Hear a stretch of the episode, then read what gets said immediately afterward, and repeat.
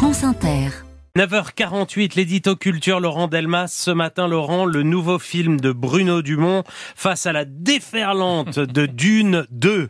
À ma gauche, sorti mercredi, dernier, L'Empire, le nouveau film de Bruno Dumont. À ma droite, Dune 2, le blockbuster de Denis Villeneuve, sur les écrans demain. Mais est-il bien raisonnable de les rapprocher, ces deux-là? Indubitablement oui, car Dumont multiplie les références à cette littérature et à ce cinéma, à ces space opéras et autres récits planétaires qui tous en commun de mettre en scène la lutte du bien contre le mal.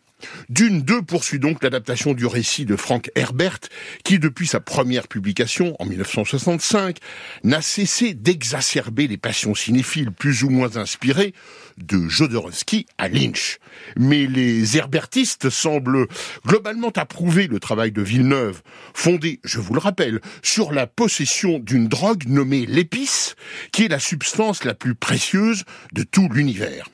Dans une version banalement affligeante, un autre auteur aurait appelé ça du shit. Mais on est ici dans le haut de gamme interstellaire et non dans le joint du coin de la rue. Tout le monde dans le film voit quand même d'énormes vers de terre circuler sous le sable, ce qui prouve que ladite épice est bonne. Et certains finissent même par les chevaucher, ces vers géants, ce qui prouve que c'est de la même très très très bonne. En suivant les 2h40 de ce Dune 2, bah oui, et en n'y comprenant pas grand chose, je l'avoue, on se dit que si un peu de de la dite épice était distribué en début de chaque séance, ça pourrait aider, mais chut.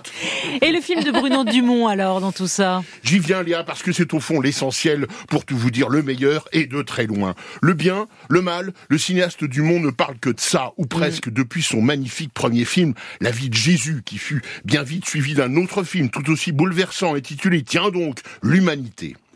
Depuis lors, Dumont ne cesse d'arpenter sa terre natale du Nord, même quand il s'intéresse à deux reprises à la Jeanne d'Arc selon Saint-Péguy.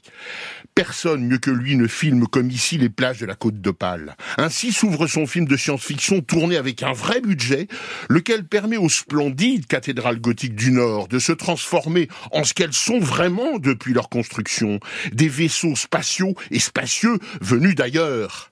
Camille Cotin s'y bat pour nous sauver. Fabrice Lucchini, à contrario, nous y promet l'apocalypse en se marrant comme un bossu, tandis que l'improbable police locale mène l'enquête comme dans le savoureux petit quinquin.